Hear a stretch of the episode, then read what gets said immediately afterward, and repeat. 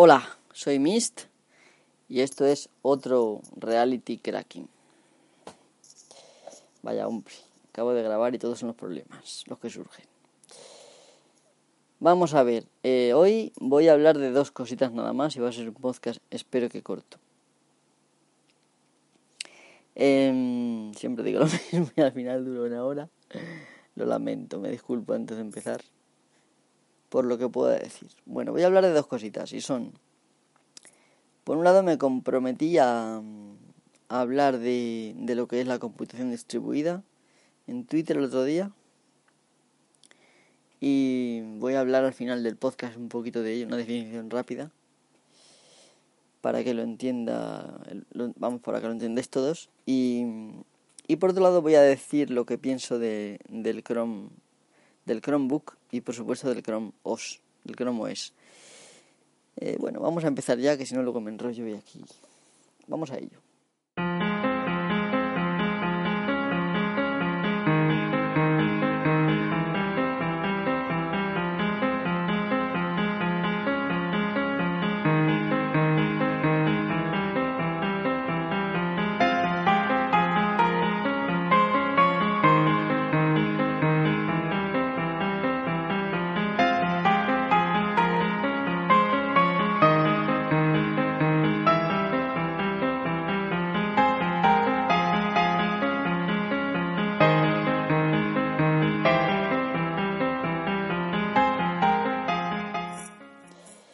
Bueno, pues nada, vamos a empezar a hablar.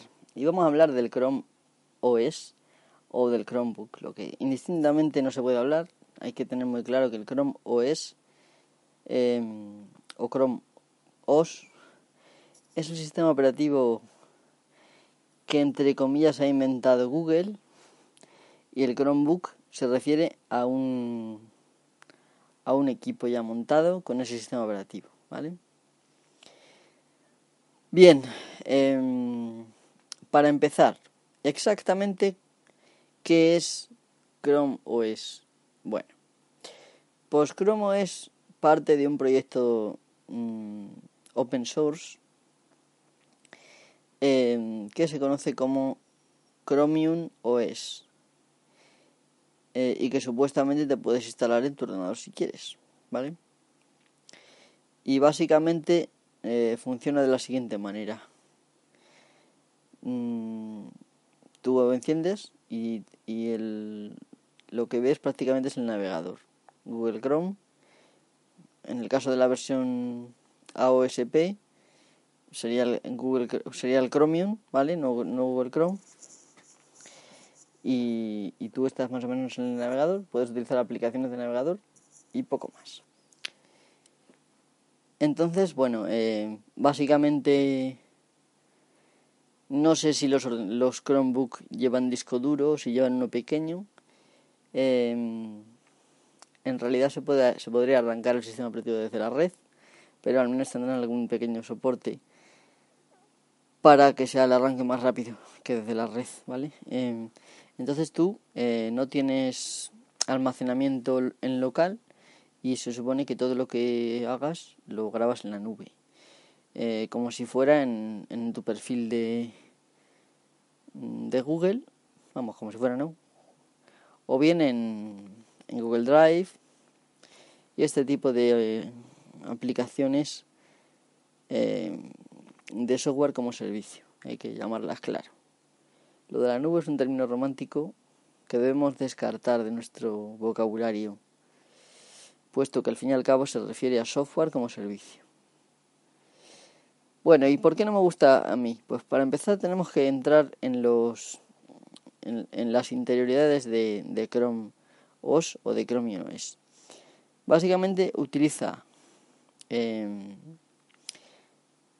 partes de software libre, como por ejemplo eh, el kernel Linux, y también utiliza partes mm, de software libre de GNU. Es decir, es una distribución de Linux capada. A mí, evidentemente, las distribuciones de Linux me gustan mucho, pero no veo la necesidad de ofrecer a los usuarios una distribución capada cuando una sin capar es 40 veces mejor. Entonces, ¿por qué demonios vas a utilizar eh, una distribución, una distro capada, teniendo 40.000 sin capar, que funcionan perfectamente? Em, por mucho que queramos em, verlo, realmente el trabajo que hace una persona en un ordenador no es solamente utilizar Google Docs. Ah, pueden hacer muchísimas cosas y no todo lo quiere uno tener en la nube. Entonces simplemente por esa regla de tres eh, ya no queremos un, un Google Drive. Es evidente que no lo queremos porque... ¿Y si el día de mañana Imagínate que tú eres un usuario nuevo y necesitas un ordenador. ¿Por qué demonios me voy a comprar yo un ordenador con Google, con un, Google, perdón, un Chromebook, teniendo por un precio similar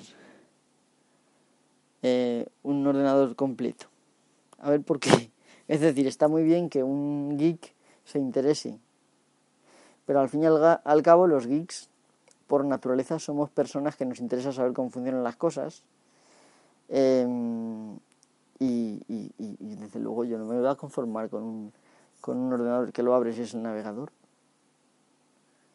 Yo quiero tener mis aplicaciones propias, nativas, lo cual el sistema operativo base GNU Linux lo permite. Entonces lo que han hecho ha sido caparlo para que no lo permita. Eh, y por lo tanto yo lo veo como una especie de esposas digitales. No lo veo como algo abierto. Vamos a ver, mucha gente en el pasado, em, bueno, yo imagino que incluso en su intimidad o con sus amiguetes se reirán de, mí, de lo que pienso, pero por mucho que se quieran eh, empeñar en, verme así, yo no soy una persona eh, ¿cómo decirlo? Totalmente eh, no razonable y no lógica. Es decir, yo soy una persona que pienso y que más o menos tengo un marco de principios que intento seguir. Quizás no siempre, porque ya sabéis que todas las personas tenemos contradicciones. Esto también es una cosa inherente. Igual que el raciocinio es inherente, eh, inherente quiere decir que no se puede separar, ¿vale? Eh, el raciocinio no se puede separar de una persona y, y lo, las contradicciones y las cosas ilógicas tampoco se pueden separar. Por lo tanto, yo no soy una persona irracional que intento sostener una postura simplemente para para tener un, aura como de misticismo, de, en fin, no, no, en, absoluto. Yo simplemente veo lo que hay. A ver, tú un ordenador viejo con un giga de RAM puede funcionar con Linux y lo, y lo puedes resucitar. Incluso le puedes añadir un giga más y tendrías un sistema Linux totalmente funcional y rápido. Un portátil cualquiera. Eh, eh, ¿Por qué va a querer alguien comprar un Chromebook para estar limitado? Yo desde luego si, si alguien me preguntara, oye, ¿me recomiendas un ordenador? Jamás le voy a recomendar un Chromebook. Jamás. ¿Por ¿Cómo le voy a recomendar a alguien una cosa que tiene esposas digitales? Por Dios. Que tú hay cosas que no puedes hacer directamente. Y que todo, absolutamente todo lo que hagas de trabajo se va a quedar en, en, en los servicios de Google, en los servidores de Google para su uso el que quieran hacer ellos. Una compañía a la cual se gana la vida con nuestros datos. Claro, hace una plataforma en la cual nosotros le damos todos los datos. Hombre, para ellos está de puta madre. Pero para nosotros deberíamos verle un poquitín eh, las vueltas, me parece a mí, que no somos personas simplonas. Es decir, yo creo que incluso para una persona que no sepa manejar un ordenador, no le recomendaría un Chromebook. Pues si tarde o temprano, si es una persona joven, va a tener que aprender a manejar un ordenador, un ordenador normal y corriente. ¿Por qué demonios le van a recomendar un Chromebook con el que vas a aprender a usar un navegador? Que es una parte mínima de, de la experiencia, digamos, diaria. en fin, no sé, vosotros lo que... ¿Vosotros sabéis la gozada que es tener un sistema completo? Lo que pasa es que mucha gente que recomienda este tipo de cosas, hombre, yo entiendo, por ejemplo, que Converso, eh, Julio, de Vidas en Red, tiene que hablar de algo, evidentemente, y habla de tiene muchos temas, y de vez en cuando habla de chismes, yo lo veo natural y lo veo normal. No creo que, hay que, eh, que haya que meterse con él eh, por ello. Como si yo hablo de, de esto, ¿no? ¿Por qué tendría yo que hablar si es una cosa que no voy a usar? Pues hablamos porque nos gustan estas cosas de probar y tal, ¿no? Pero yo estoy segurísimo de que Converso eh, no iba a estar con un Chromebook toda su vida. Yo estoy convencido, igual que estoy convencido de que de que no soporta estar con un iPhone toda su vida, ni que no soporta estar con Linux toda su vida. En fin, es una persona eh, que le gusta variar y ya está, y no hay más. Como a mucha gente nos gusta. No, hay problema ninguno en eso. Em, evidentemente, eh, a mí es una de las razones por las que no me gusta el Chromebook y Chromos ni Chromios es porque, lo primero, cogen un sistema funcional hecho por la comunidad de software libre y lo convierten en un sistema cerrado em, cuyos añadidos no controlamos ni, ni, por supuesto, como todo lo que se hace, casi todo es en la nube, también al ser de terceros no lo controlamos. Y no olvidemos que eso no solamente es Google, sino que todo partner de Google tiene, va a tener acceso seguramente a muchos de nuestros datos. Em, ¿Quién te dice a ti que no estén vendiendo, por ejemplo, las estadísticas de uso de, de Google Drive? Pues seguramente lo están haciendo. Mm, yo creo que hay que... No sé, casi que esta tarde en el podcast, eh, cuando escuchando el directo de Converso, me he sentido mal porque parecía que todo el mundo me veía como un bicho raro. Y Converso un poco a modo de broma, bueno, yo entiendo a Converso, lo conozco y no me, no me lo voy a tomar a mal, evidentemente. Pero siempre, cuando uno se da cuenta de que los demás lo ven como un bicho raro, no es nada agradable. Y ha habido un momento que me he sentido mal. Em, pero bueno, tampoco quiero... es una cosa mía que yo debería de controlar, por lo tanto no, no se lo achaco a nadie, evidentemente. Pero vosotros verdaderamente escribirme lo que queráis a Twitter o por correo electrónico al, al correo electrónico rcracking eh, El correo lo tenéis en, en el feed de iVoox, por lo tanto no debe ser muy difícil encontrarlo. Pero lo deletreo es R C R A C K I N G. R cracking de reality cracking. Si sabéis si sabéis leer cracking de reality cracking es lo mismo, solo que en lugar de reality cracking que es muy largo, pues R cracking arroba gmail.com. Me decís, oye, pues no tienes razón, pues sí tienes razón lo que queráis. Yo soy una persona que normalmente pues, razono y yo veo las cosas a una manera igual que cada uno lo verá la suya. Y sobre todo lo que uno ha leído y lo que uno ha vivido le afecta a la hora de razonar. Eso es evidente. Eh, yo no pido a nadie que deje de usar smartphones y ni que deje de usar PCs como por ejemplo hace Stallman. No, Stallman eso es un caso único pero tampoco hay que burlarse de él, porque él al fin y al cabo ha establecido unos principios propios y los intenta respetar tanto como puede, al máximo. Entonces, eh,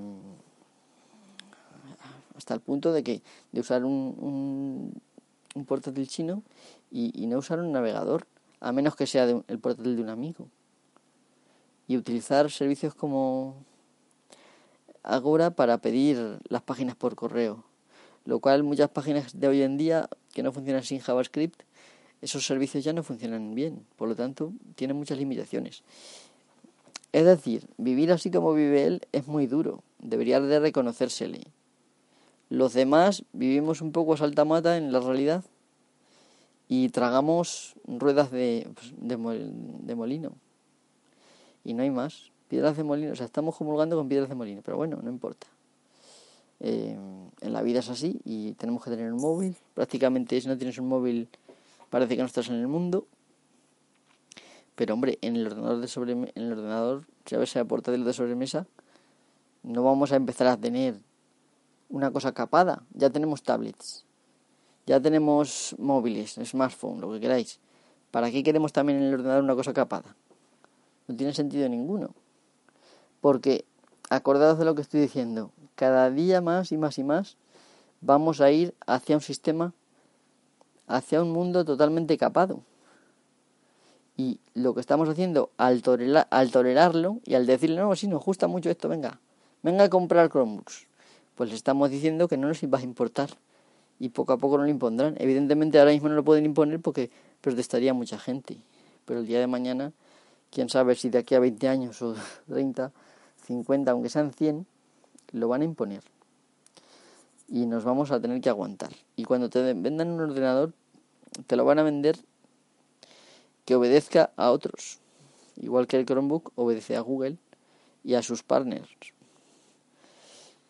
Bueno, vamos a dejarlo aquí. Em, y vamos a ver qué, qué digo de del tema de del, de la programación distribuida, de la computación distribuida. Bueno, vamos a poner un poco de música, pero a ver qué pongo. Venga, esta.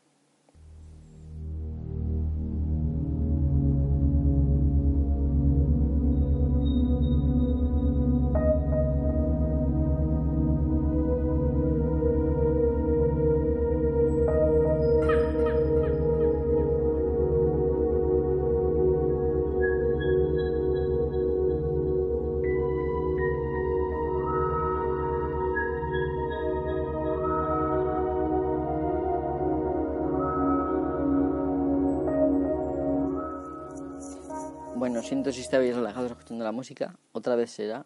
Hoy no tengo mucho tiempo porque ya tenía que estar terminando, pero bueno, em, no importa. Vamos a hablar de la programación, la computación distribuida. Y lo voy a hacer muy brevemente porque creo que es un concepto que aunque no es inmediatamente comprensible, una vez que dé cuatro nociones lo vais a entender enseguida. Y como digo, si alguien tiene más dudas, sentíos por favor libre de, comunicármelo, ya sea en el correo electrónico del podcast o bien por Twitter. Ya sabéis que en Twitter soy Mist, eh, M-H-Y-S-T. Bueno, pues ¿qué es la computación distribuida? La computación distribuida es un paradigma de, de aplicaciones y de programación eh, que difiere del paradigma habitual. El paradigma habitual es que una aplicación, un programa, se ejecuta en solamente un ordenador. Y como mucho tiene eh, una relación con otras aplicaciones, con el modelo cliente-servidor a través de la red y ya está, ¿no? Generalmente hay un servidor y muchos clientes, como mucho. Pero esto no es un sistema de programación distribuido, esto simplemente es una aplicación que se basa en un servidor, que a su vez también tiene software o a veces solamente una base de datos. ¿Vale? Em, bien, pues la, computación distribuida em, se basa en que los programas se pueden ejecutar desde una máquina, pero al final cada paso eh, que hace el programa, cada parte de la tarea, se puede ejecutar en diferentes ordenadores de forma transparente al usuario. Para que os entendáis un poquito, vamos a diferenciar entre lo que es el cliente que utiliza la herramienta distribuida de lo que es la propia herramienta. La propia herramienta la tenemos que imaginar como una aplicación que bien sea a través de algún framework distribuido o bien sea simplemente a través de la propia aplicación que utilice comunicación entre procesos distribuidos, lo que fuera, em, permite que un usuario haga una petición y el trabajo, en lugar de hacerse en un solo ordenador, se va a hacer en una red de ordenadores que pueden estar conectados de muchas maneras diferentes. Es decir, unos pueden estar en una red local, otros pueden estar en, Internet conectados a través de diferentes medios o por redes X25, por diferentes, por cables de cobre, en fin, por diferentes sistemas.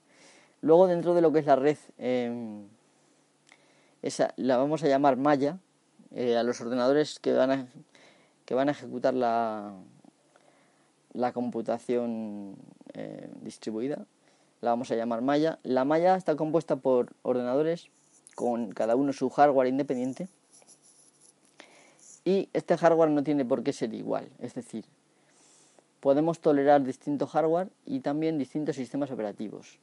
Simplemente el único requisito es que el sistema operativo dé soporte a pues, la aplicación que vayamos a utilizar. Por ejemplo, si es en, lenguaje Python o Java, como es múltiple, son ambos lenguajes multiplataforma, no hay ningún problema en, ejecutarlo en las distintas plataformas que haya. Em, en caso de C, por ejemplo, pues se puede programar para multiplataforma siempre y cuando que se compile para cada diferente plataforma. ¿Vale? Entonces, teniendo diferentes ordenadores que pueden ser de unos pocos, un puñado, ¿no? a miles o a cientos, em, pues imaginaros que tenemos que hacer tareas mm, muy pesadas y tenemos ordenadores que no son muy potentes, pero tenemos muchos. Se puede utilizar la capacidad de proceso de cada uno para añadirla a, a un proceso común, es, decir, a un, a un programa común. Y de esta manera, em, a ver cómo lo puedo explicar. De esta manera, eh, digamos que el tiempo de procesamiento de cada procesador, mm, de cada ordenador desde la malla, se une en una malla global que se comporta como si fuera una única aplicación para lo que es el usuario final, pero que en realidad, pues de forma transparente, se establecen quién tiene que asumir tal trabajo según la disponibilidad, según también las características de cada ordenador. Por ejemplo, imaginaros que uno de los procesos industriales, por ejemplo, sea imprimir una cosa en 3D, pues solamente el ordenador que tenga la impresora 3D podrá imprimirlo. ¿vale? Este fue un ejemplo muy extremo, pero para que lo entendáis. Es decir, que no todos los ordenadores van a hacer lo mismo, sino que según sus capacidades, unos harán unos procesos y otros otros. Imaginaros que tenemos que hacer un renderizado em, de una escena en 3D o de un vídeo en 3D, de una animación 3D enorme y solamente tenemos dos o tres ordenadores con, con tarjetas gráficas con, con aceleración por hardware. Bueno, pues esos tres o cuatro ordenadores con aceleración por hardware se encargarán de la renderización, mientras que los otros ordenadores harán otros procesos distintos. Ya sabéis que cualquier microprocesador puede hacer operaciones matemáticas, pero las operaciones matemáticas necesarias para renderizar en 3D, em, ya digamos que las tarjetas gráficas con aceleración por hardware traen hardware que acelera esas cosas. Que precisamente por eso se llama aceleración por hardware. Entonces, imaginaros que de la red solo hay dos equipos conectados a internet y hace falta mandar un correo. Pues según la disponibilidad de lo que estén haciendo esos equipos, pues elegirá uno de los dos para mandar el correo. Los otros no podrán porque no tienen conexión, ¿vale? Básicamente es así como funciona. Es decir, el usuario manda una manda que se ejecute el programa y el programa, eh, digamos que se descompone en múltiples pasos y se establecen unos grafos. Esto ya es a nivel muy profundo, digamos. Se establecen unos grafos. Un grafo es una especie de esquema de interconexiones con nodos, ¿vale? Y se dice, por ejemplo, mira, esta parte la podemos ejecutar al mismo tiempo con esta, con esta y con esta, ¿no? Pero resulta de que para que la tarea 10 se pueda ejecutar, la 2 y la 5 tienen que estar ya hechas. Pues entonces, digamos que de esta manera, de forma transparente, se van asignando las tareas a los diferentes miembros de la malla, a los diferentes ordenadores, y conforme se van terminando esas tareas, se pueden ir haciendo otras y se van también asignando. Así funciona la computación distribuida. Em, en realidad, Hoy en día ya seguramente que todos habéis utilizado algún tipo de computación distribuida, aunque bueno, eh, hoy en día hay muchos frameworks eh, que te permiten eh, ejecutar aplicaciones distribuidas de forma transparente. Básicamente se configura la, la, malla y la eh, digamos el framework se encarga de forma transparente de asignar los trabajos y todo esto, ¿no? Y, y como digo, es algo similar a la programación multiproceso, solo que cada proceso, en lugar de ejecutarse en el mismo ordenador compartiendo tiempo del, del, del microprocesador, del CPU1, se puede ejecutar a través de la red en otras máquinas. Los resultados de cada tarea se pueden enviar a otros, a otros al siguiente equipo que lo va a procesar y así sucesivamente. Igual me he liado mucho. Este es el segundo intento. De hecho, tengo publicado un audio en Spreaker con otro intento. Pero bueno, más o menos creo que ha quedado claro. Para que os hagáis una idea, aunque yo creo que no tiene mucho que ver, em, cuando tú, por ejemplo, entras en una página como Twitter o Google o Facebook, en realidad estás, en, bueno, no tiene que ver, pero bueno, en parte estás haciendo, em, estás haciendo uso de la computación distribuida, porque em, Facebook, Twitter, Google y otros muchos eh, otros muchos servicios online no tienen un solo servidor, sino a veces cientos o decenas o miles. Y digamos que según la disponibilidad, el servicio DNS propiamente de cada servicio te asigna el servidor que esté menos cargado. ¿Vale? Según unas reglas que se imponen. No es exactamente... Pero vamos, cuando tú haces una petición a Twitter, Mm, normalmente la primera vez que haces la petición, el DNS te tiene que asignar la dirección IP del... O sea, cuando tú pones twitter.com, el DNS traduce eso a una dirección IP. Bueno, pues en ese momento se te asigna la dirección IP del servidor eh, que, no que esté menos, menos cargado de trabajo. Y de esa manera mm, Twitter no se colapsa, porque si un servidor se colapsara, pues sería incómodo, seguramente. Bueno, antes, al principio de su existencia, se colapsaba bastante a menudo. Eh, bueno, pero esto es normal en todas las... Y seguramente que se me podrían ocurrir más ideas, pero ahora mismo no se me ocurre ninguna. Sí, por ejemplo, em, el, sistema de búsqueda de Google, no el sistema de búsqueda que nosotros utilizamos, sino los crawlers, que exploran la red y van siguiendo los enlaces para descubrir páginas nuevas y para indexar, también utilizan un sistema distribuido. hace ya muchos años utilizaban 160 ordenadores. Ahora me imagino que serán bastantes más.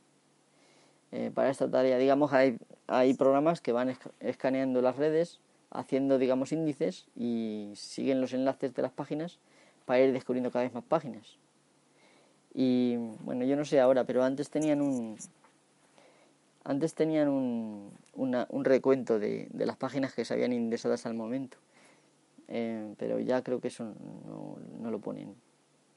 Ha perdido mucho Google, pero bueno, hablaremos de ello en otro momento, porque como digo, tendría que ir dejándolo ya. Bueno, lo dicho, espero que este podcast se haya escuchado un poquito más fuerte y espero que no haya reventado el audio en algunos momentos, porque esto se torna rojo bueno, rojo, marrón oscuro, pues, de vez en cuando. Y esto a veces provoca problemas en el, audio. También es verdad que se produce algún tipo de mm, estática a veces. A veces es por roces y a veces es simplemente porque creo que tiene estática mi, el, mis AirPods. No sé por qué. Tendré que mirar, analizar a ver por qué narices pasa esto. Porque al principio de su uso no pasaba esto nunca. Pero bueno. Bueno, pues nada, eh, muchísimas gracias por escuchar este podcast y nos veremos en el próximo audio. Que a ver si puedo hacer un audio de temas que, os interesen, ¿vale? Bueno, pues nada, hasta la próxima.